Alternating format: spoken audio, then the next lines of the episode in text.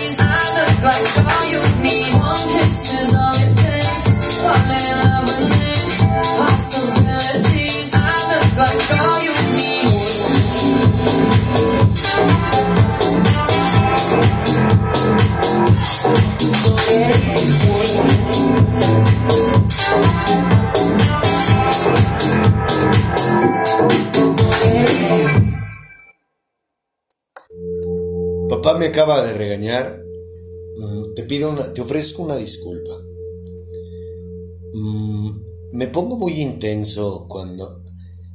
¿Por qué te ofrezco una disculpa por haberle llamado mamadas a lo que creen muchas personas como el universo, el tercer ojo, los chakras, el cosmos, el karma, eh, bla, bla, bla, bla. Disculpa mi intensidad. Yo soy un tipo que cuando hablo de él, soy muy, muy intenso. El, hablar de mi padre me, pone intenso.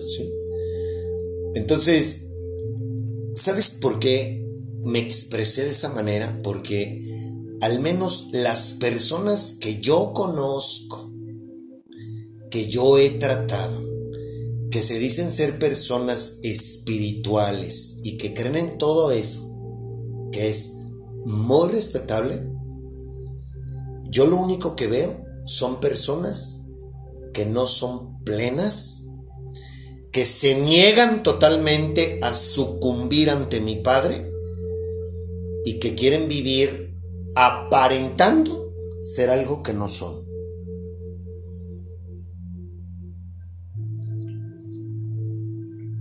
¿Y sabes qué? No le veo otro adjetivo que es el no querer creer en Dios. O sea, su ego es tan elevado que prefieren optan por creer mejor en lo que les dicen los hombres que en creer en un ser divino, creer en Jesucristo y permitirle al Espíritu Santo que obre en su vida.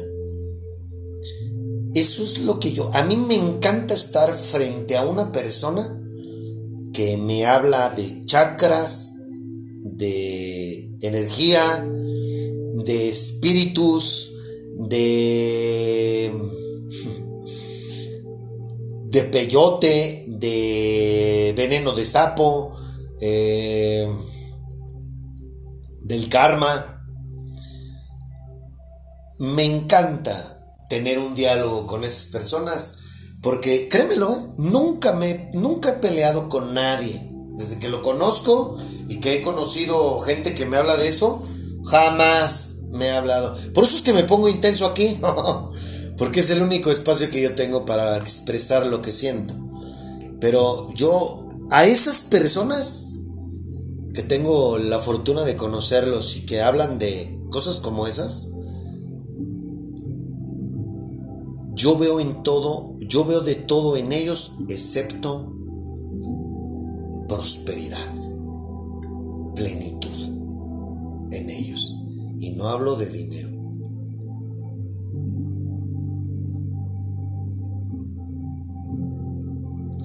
Por eso es que me pongo tan intenso y por eso es que te ofrezco una disculpa si tú crees en eso.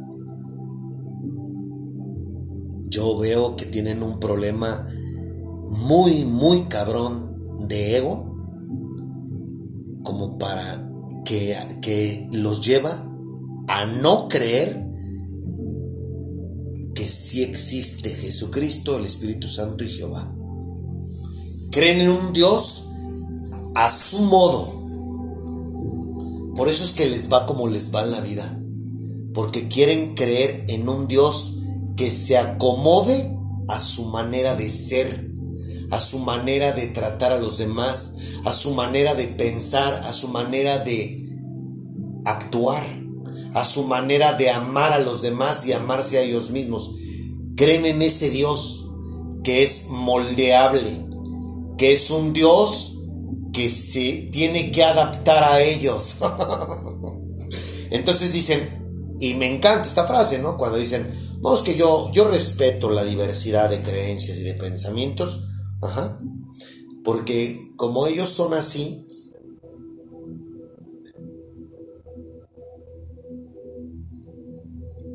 cuando están detrás de una máscara, cuando son personas que están escondidos, aterrados de miedo.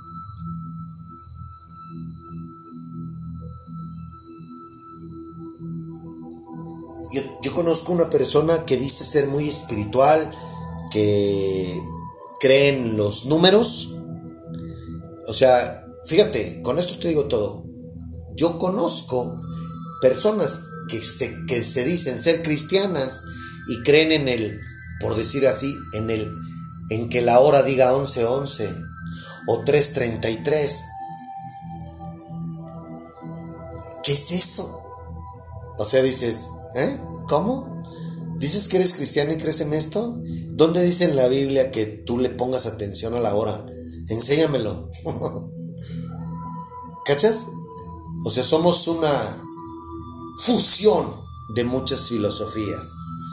Entonces, esta persona que te habla de almas gemelas, eh, llamas gemelas, que cree en el tercer ojo, que cree en números, que cree en chakras, eh, que cree en el tarot, este, y que dice ser una persona espiritual, cuando yo en esa persona veo inseguridad, traumas, envidia, resentimiento. Pues dices, ah, cabrón, a ver, ¿practicas todo esto? Y mírate. Mira la clase de persona que eres. ¿Sabes qué es una de las cosas más cabronas que a las que yo me he enfrentado desde que tuve un encuentro con Dios? A mirarme a mí mismo. Y darme cuenta de la clase de hombre que era sin Dios. Esa es una de las cosas más cabronas que yo he vivido espiritualmente hablando. Está cabrón, ¿eh? Mirarte a ti, mirar tus errores, ver la clase de persona que soy como hombre. ¡Wow! Guácala. Soy una persona bien culera. Muy culera. lleno de ego. Me invade, me gobierna mi yo. Soy una persona muy culera. Gracias hermoso por haberme rescatado de mí mismo. Por eso te ofrezco una disculpa por ponerme tan intenso. Pero es que me parece increíble que una persona se atreva a hablarte de cosas entre comillas espirituales y que simple y sencillamente lo ves como persona, hombre o mujer, y no son ni el 5% de lo que dicen ellos ser. Y ahí, mm, mm, no. ¿Cómo por qué tendría que escuchar a una persona que no es coherente con lo que piensa, dice y hace?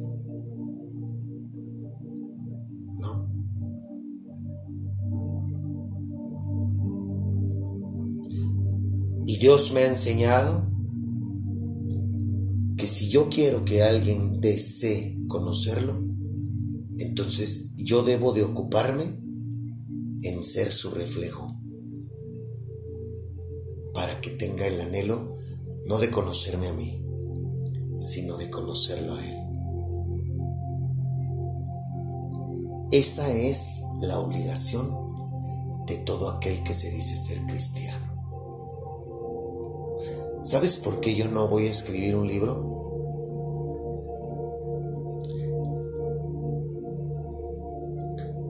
porque yo no vine a honrarme ni a vanagloriarme a mí mismo. El honor y la gloria son de Él y para Él, y de quien debo hablar es de Él, no de mí. Si te comparto mi vida y siempre hablo de mí, es porque no tengo por qué hablar de los demás. Quiero hablar de alguien, hablo de mí.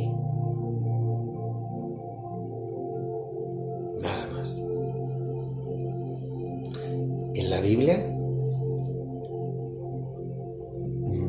no dice que Pedro optó por dar cátedras de su vida, ni Pablo, ni Juan, ni Tito, ni Timoteo. Los apóstoles, ninguno se puso a hablar de su vida. se pusieron a predicar el Evangelio de su Maestro.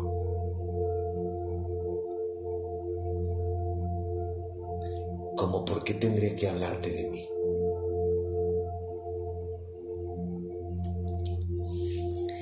Y una persona que conoce a Dios habla de Dios, sí mismo o de sí misma. No tengo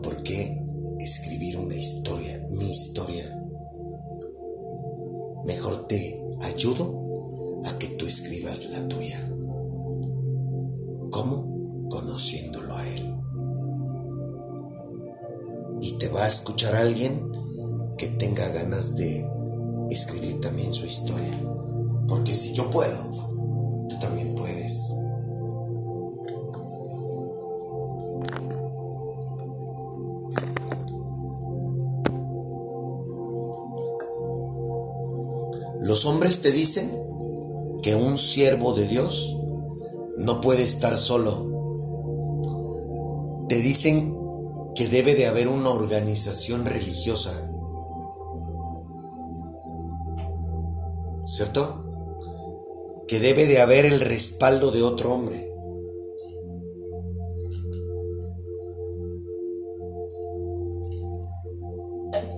Fíjate, te voy a compartir esto. Hace tiempo platiqué yo con alguien que cuando le dije, le planteé una, una propuesta que mi corazón, que yo quería, ¿no? Cuando le dije mis planes, me dijo, debe de haber, pero ¿quién te va a respaldar? Él tiene años practicando la religión protestante. Años. Por lo menos 10. Y... Fíjate bien, ¿eh? Ponle atención a esto. Cuando me dijo eso, que necesitábamos el apoyo, el respaldo de pues yo supongo que se refería a alguien con renombre o alguien que tuviera mucho más, que tuviera mucho más experiencia que yo. Creo que por ahí iba su propuesta o su sugerencia. Le dije, solamente seríamos tú, yo, tú, el Espíritu Santo, tú y yo. No necesitamos de nadie más se le salió la... se rió. se le salió la carcajada.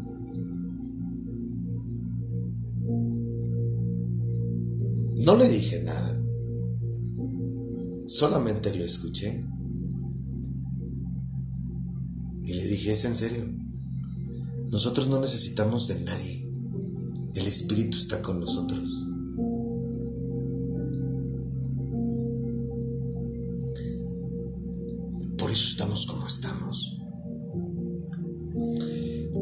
Religiosos te dicen que una persona que predica el Evangelio necesita estudiar teología o necesita ser parte de una organización religiosa para hacerlo. Quiero pedirte un favor. Quiero dejarte una tarea. Si tú tienes conocimiento en la escritura, investiga. Es que esto me da risa porque, o sea, la mayoría de las personas que escucho que predican el Evangelio creen que lo que está en la Biblia y los hombres de hace dos mil años ya no pudo ver más, pues. Que, solo, que solamente ellos pudieron el Espíritu Santo nada más estuvo con ellos. ¿Dónde dice en la Biblia eso? Al contrario, Jesucristo dice, tú porque crees, tú porque me viste, crees. Fíjate bien, sus apóstoles convivieron con él los tres años de su ministerio. Sus apóstoles, fíjate bien, ¿eh? ¿Vieron? Todo lo que hizo. A la gente cómo la sanaba. Cómo resucitó a un muerto, a los muertos. Cómo con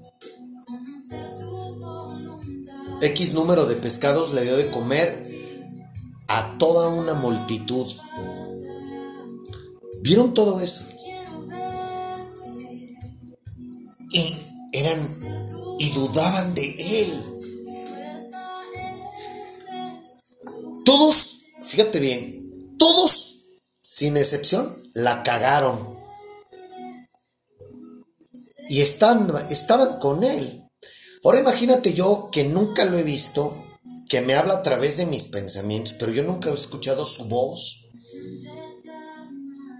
Lo escucho a él a través de las personas, a través de la prédica, a través de la Biblia. Pero una voz que me hable, hola Ricardo, este, ¿soy tu padre? No, jamás. Y nunca lo he visto, yo lo veo de otras formas a mi amado hermano. Claro que me he tropezado, pero oye, yo no estuve con él. ¿Cachas? ¿Cachas lo que tú y yo estamos pretendiendo? Nosotros somos dichosos. Así nos llama Jesucristo. Bienaventurados. Imagínate eso. Y aún así lo dejaron solo a la hora de los madrazos. Lo traicionaron lo negaron. Imagínate tú y yo, que estamos en un mundo gobernado completamente por Satanás, y tú estás en tu casa, en tu trabajo, y yo en la mía, estamos separados y estamos con la armadura y con la espada desenvainada, con mucha fe. Imagínate. ¿Tú crees que no somos soldados? no la pellizcan. Los espartanos, los boinas negras, los boinas verdes no la pellizcan. Entonces fíjate bien. ¿Quién guió a Adán?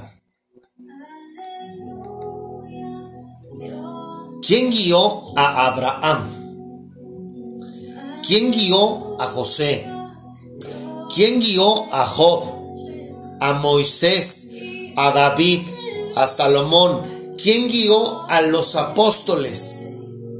A los discípulos de Jesucristo. En el caso de los discípulos, los guió Jesucristo en carne y hueso. En el caso de todos los demás, fue Dios con ellos.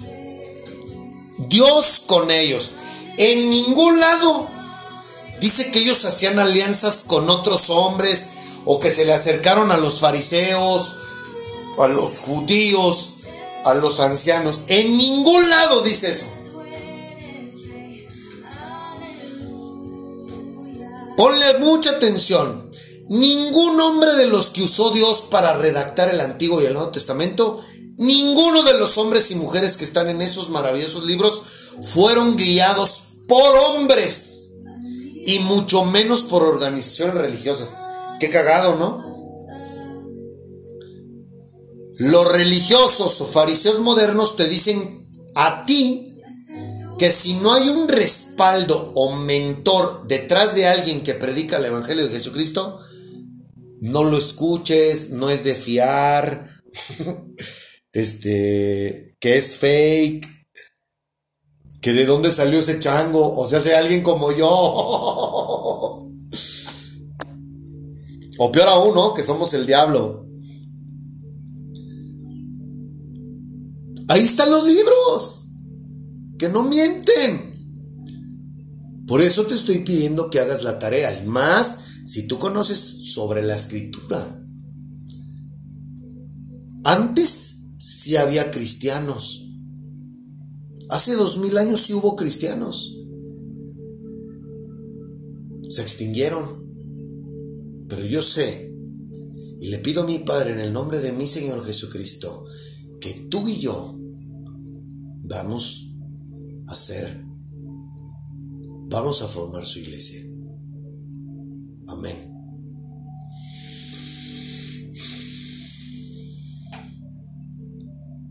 Ahí está.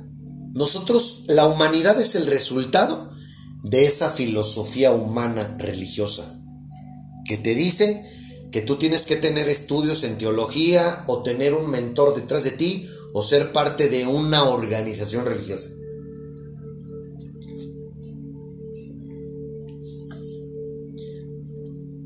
Te pregunto, Me veo obligado a hacerte esta pregunta. ¿Conoces cristianos como te, los, como te he describido? Perdón, discúlpame. como te he descrito lo que es un genuino cristiano. Ahí está el resultado. No, ¿verdad? No los conoces. Ok, ahí está el resultado de hacer las cosas que te dicen los hombres. ¿Nos vamos entendiendo o no? ¿Quién construye templos? El hombre. ¿Quién te dice que el templo, el auditorio, el salón de eventos o lugar de reunión es la casa de Dios? El hombre. ¿Sabías tú que quien construyó el primer templo? Salomón, el hombre más sabio de aquellos tiempos. Dios no le dijo que le construyó un templo. Salomón tomó la decisión. ¿Y sabes qué le dijo Dios? Yo voy a habitar en él siempre y cuando me obedezca mi pueblo, o sea, hacen los judíos.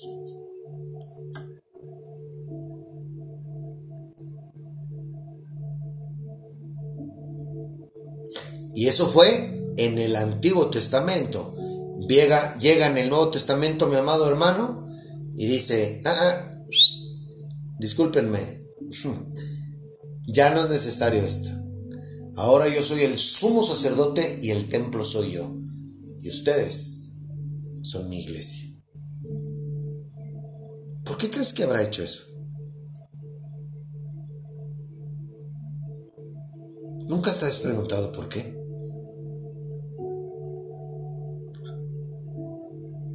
Piénsalo.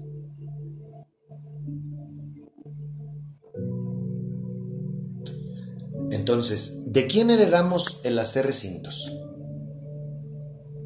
De los judíos, o sea, de los hombres. ¿Y qué han hecho los judíos desde entonces?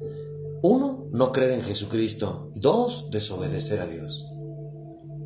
Tan es así que no creen en mi amado hermano. Hablo de los judíos,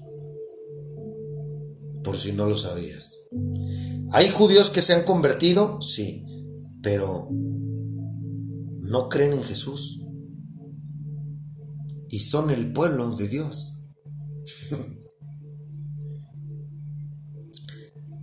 Los religiosos mataron a mi amado hermano.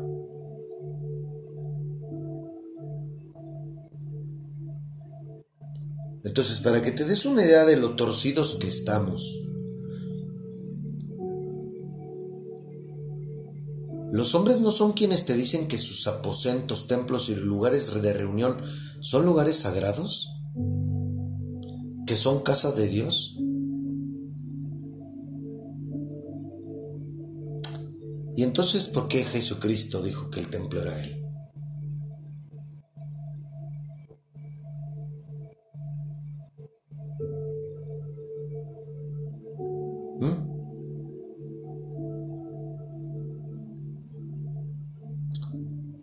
Si la Biblia nos dice que Dios no habita en nada hecho por los hombres y que nosotros somos su templo, entonces, ¿qué pedo? ¿Qué pedo? ¿Qué pasa? ¿Acaso el hombre, de cuándo acá, el hombre está por encima de Dios? ¿De cuándo acá tiene más autoridad las organizaciones religiosas los hombres que Dios.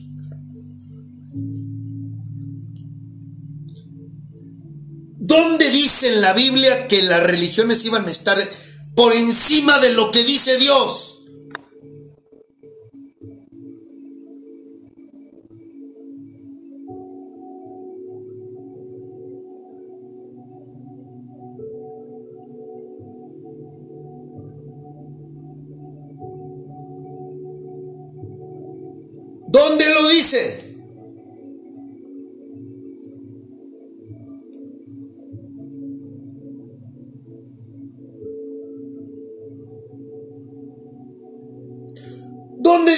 Biblia que tú le tienes que ser fiel a un hombre? A un pastor, a una organización religiosa, a un sacerdote. ¿Dónde chingados dice eso en el libro? Por eso estamos jodidos. Porque hacemos y obedecemos doctrinas y mandamientos de hombres.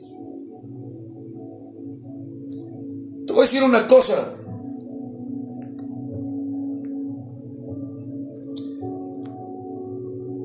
En la Biblia no existen las religiones. En la Biblia es muy clara la orden.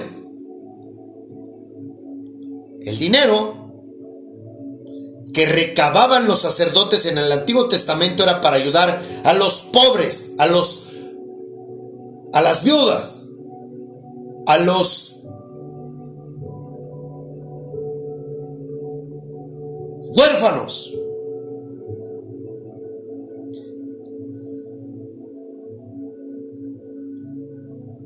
Y claro que una parte quedaba para el que sembraba semilla.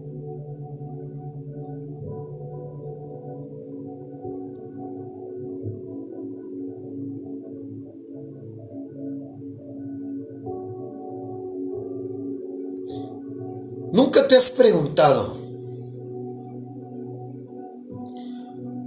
Fíjate bien. Ayúdame, Padre.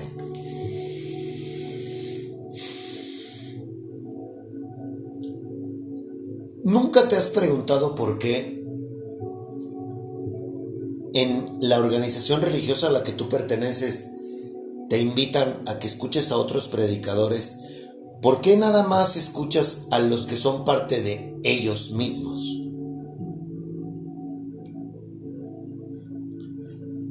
¿Por qué te piden que seas leal a ellos? ¿Nunca te has preguntado eso? ¿Por qué son celosos con eso? Fíjate bien, si yo te amo, y yo quiero que nazcas espiritualmente, ¿sabes qué? Ya sea conmigo, con el fulano, con el de enfrente, con el de al lado, con el de a dos cuadras, con quien sea, yo te voy a sugerir que escuches con quien mejor te sientas, con quien verdad te sacuda. ¿Sabes por qué? Porque mi intención es que tú nazcas espiritualmente.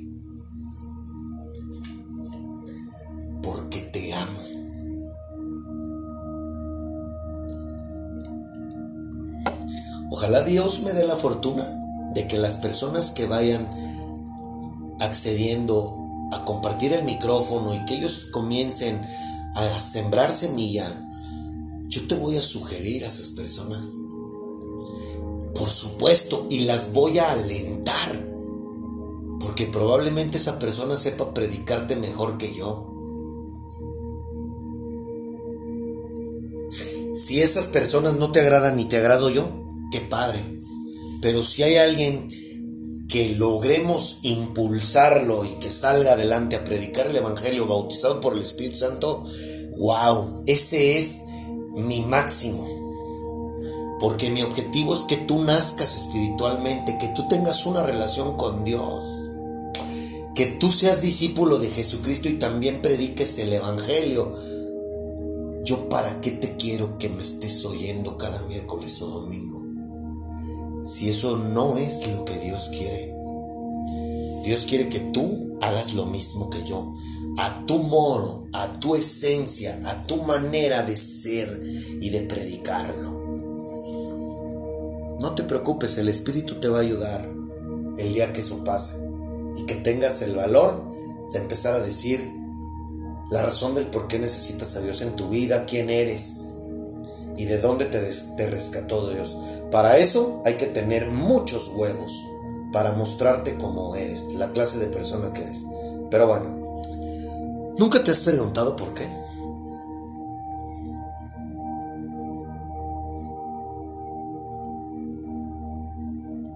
Sencillo. Porque a ellos les interesa tu dinero.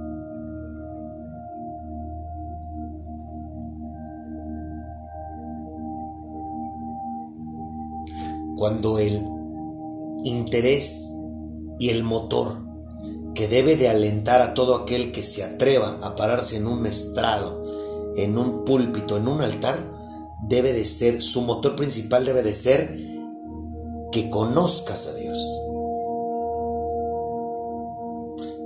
No tu dinero. Por eso es que quieres darte cuenta si estás frente a alguien que no es espiritual, otra vez, que no es espiritual, acércatele y pídele una oportunidad. Si tú ya naciste espiritualmente y Dios te puso algo en tu corazón, algún versículo bíblico, acércate y dile que pídele una oportunidad. En la Biblia dice que debe de haber dos o tres profetas en la congregación. Pídele una oportunidad. O si tú tienes un testimonio de vida poderoso, acércate.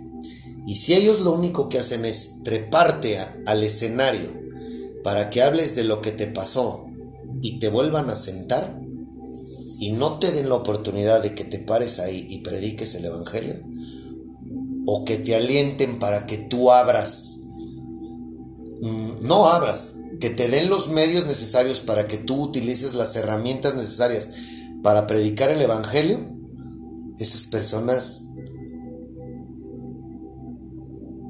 te ven como un enemigo. A esas personas no les conviene que estés tú predicando, porque si tu testimonio de vida es más poderoso que el de ellos, ¿qué crees que va a pasar? Te van a empezar a escuchar a ti y les vas a quitar a su les vas a quitar su entrada de dinero. Eso es lo que pasa. Le guste a quien le guste. Yo sé que es un pellizco en el chiquillo, bien cabrón, que hasta, ay, te hace un morete, te saca una almorrana. Pero es la verdad. Por eso se comportan así. Si Dios me da la fortuna de que todas las personas que se acerquen con un servidor, si tienen testimonios de vida, si ya nacieron, mi labor es alentarnos. Órale, órale, empieza, despierta, atrae, haz, predica. Claro, hay herramientas muchísimas, un sinfín. Usemos la tecnología para predicar. Y si él tiene 500 oyentes y yo tengo uno nada más, no hay pedo. Órale, sobres. ¿Sabes por qué? Porque yo quiero que conozcan a Dios.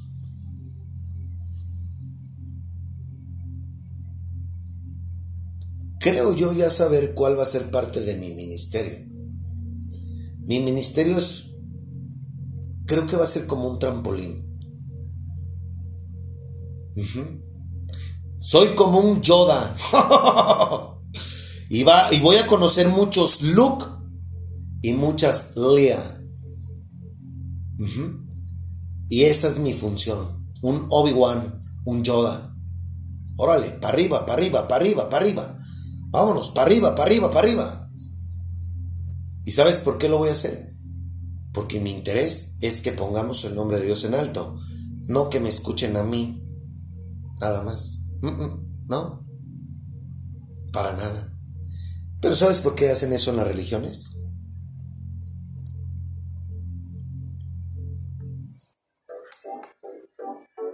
¿Por qué se comportan así? Porque lo primero que ven ellos es lo económico, no lo espiritual. Ajá, soy una patada en los huevos, pero es la verdad.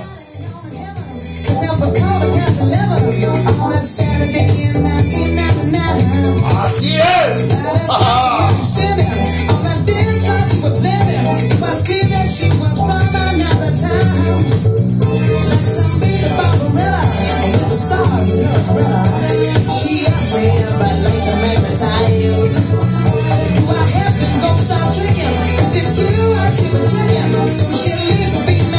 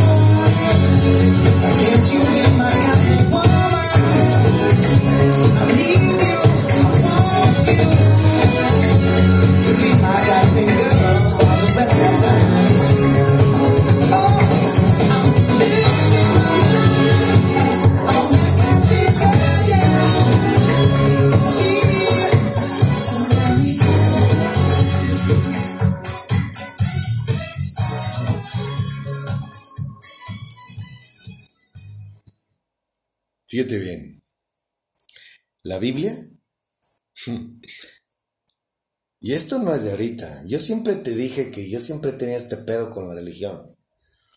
Pero hoy que veo, la Biblia, el hombre la agarra y la tergiversa de una manera para, uno, quitarte tu dinero, dos, para manipular a las masas, a la gente. Pero eso no es nada más de la religión. No, eso también pasa en la Biblia. Digo, en la política.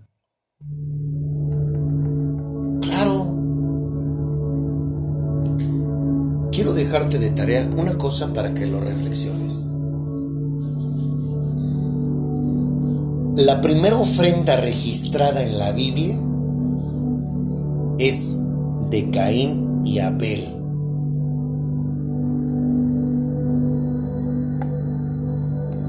¿Quiénes son Caín y Abel? Los hijos de Adán y Eva. Los primeros hijos. Y la ofrenda, fíjate bien, ¿eh? si tú lees la Biblia, no dice que Dios les mandó o Dios les pidió. Ah, ah, lo hicieron de corazón. Ojo, ¿eh? Atención con esto.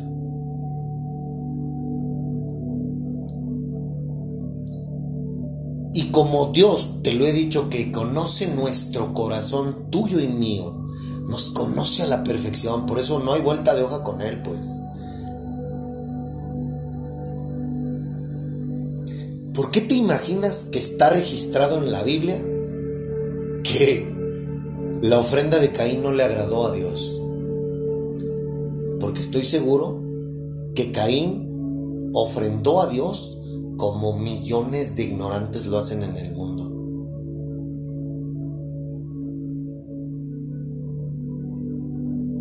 Así te lo pongo. Te digo que toda la clave de todo radica en nuestro corazón. Todo radica en el corazón de nosotros. Entonces, fíjate bien, ¿eh? Digo, para el que diga, no, es que sí, la Biblia dice y esto, ok.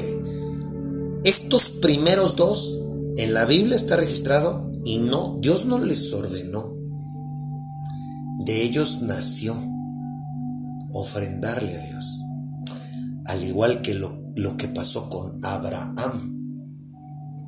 Abraham, Abraham dio voluntariamente.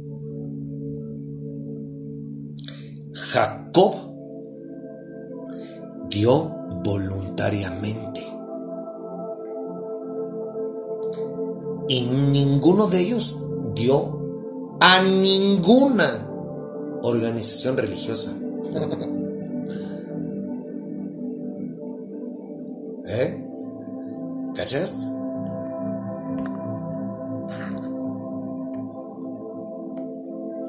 Fíjate bien.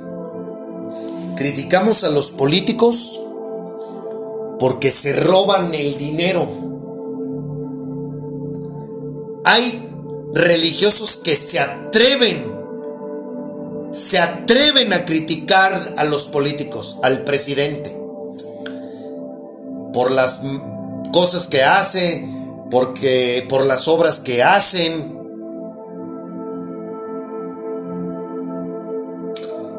Y todos estamos de acuerdo, al menos aquí en México, que la mayoría de las obras que realizan nuestros gobiernos, pues muchas veces son deficientes. ¿Cierto? Y nos quejamos. Bueno, en la religión es exactamente lo mismo. Yo no puedo creer que alguien se atreva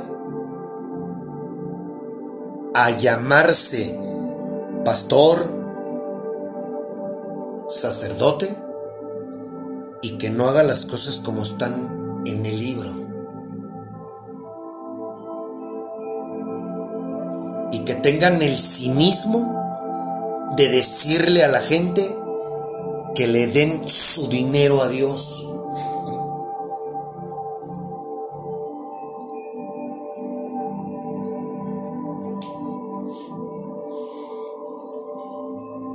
No lo puedo creer. Y peor aún que se atrevan a criticar a los políticos.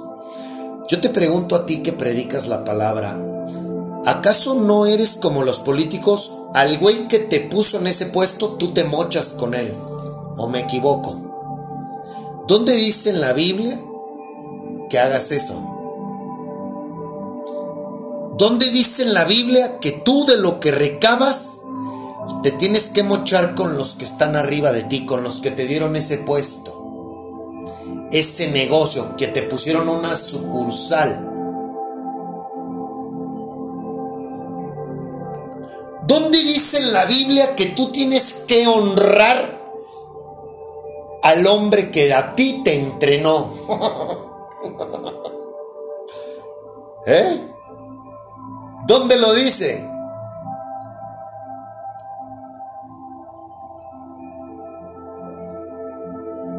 Que yo escucho cada mamada.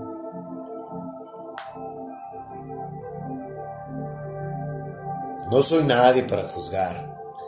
Gracias a Dios. Tienen quien les va a juzgar. ¿Sabes por qué?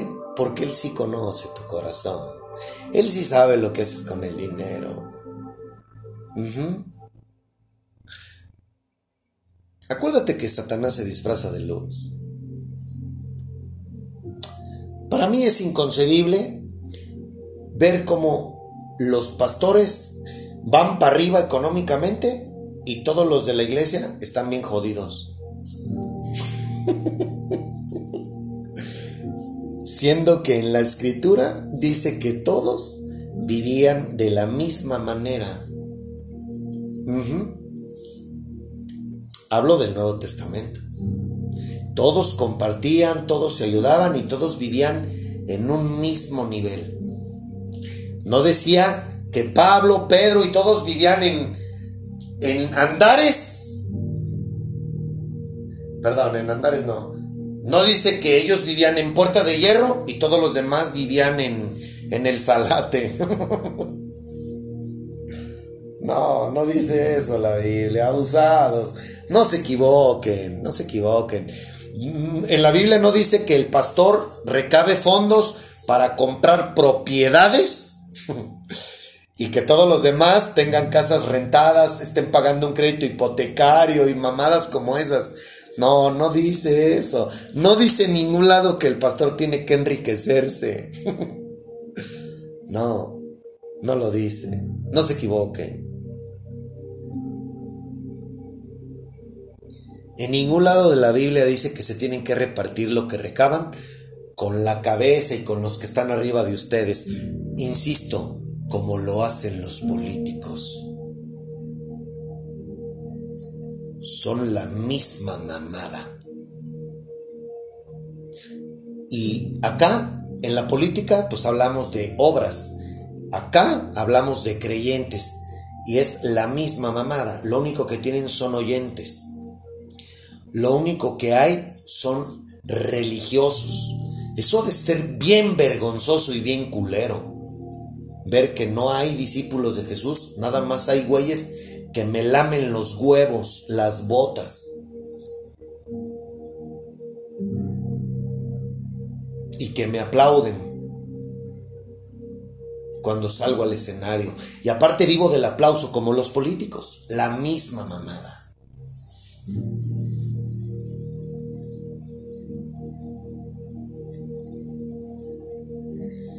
A mí me daría vergüenza ser una persona como esa. Mucha vergüenza.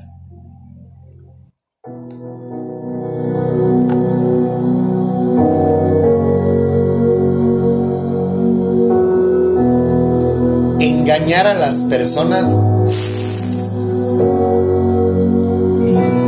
Dios me libre. Permitas, hermoso, que yo haga eso.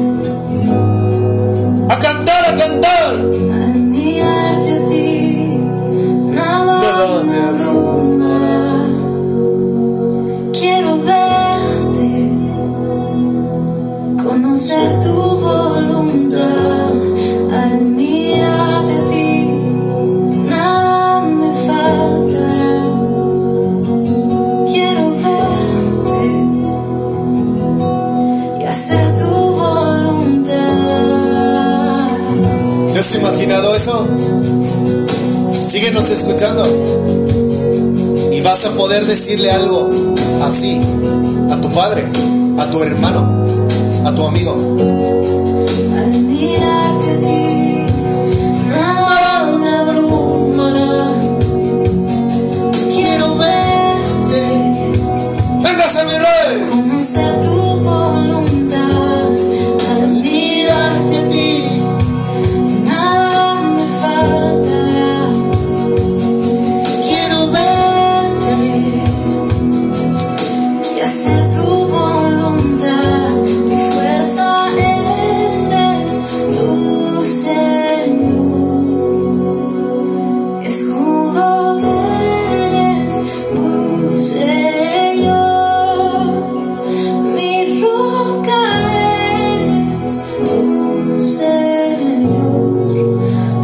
Por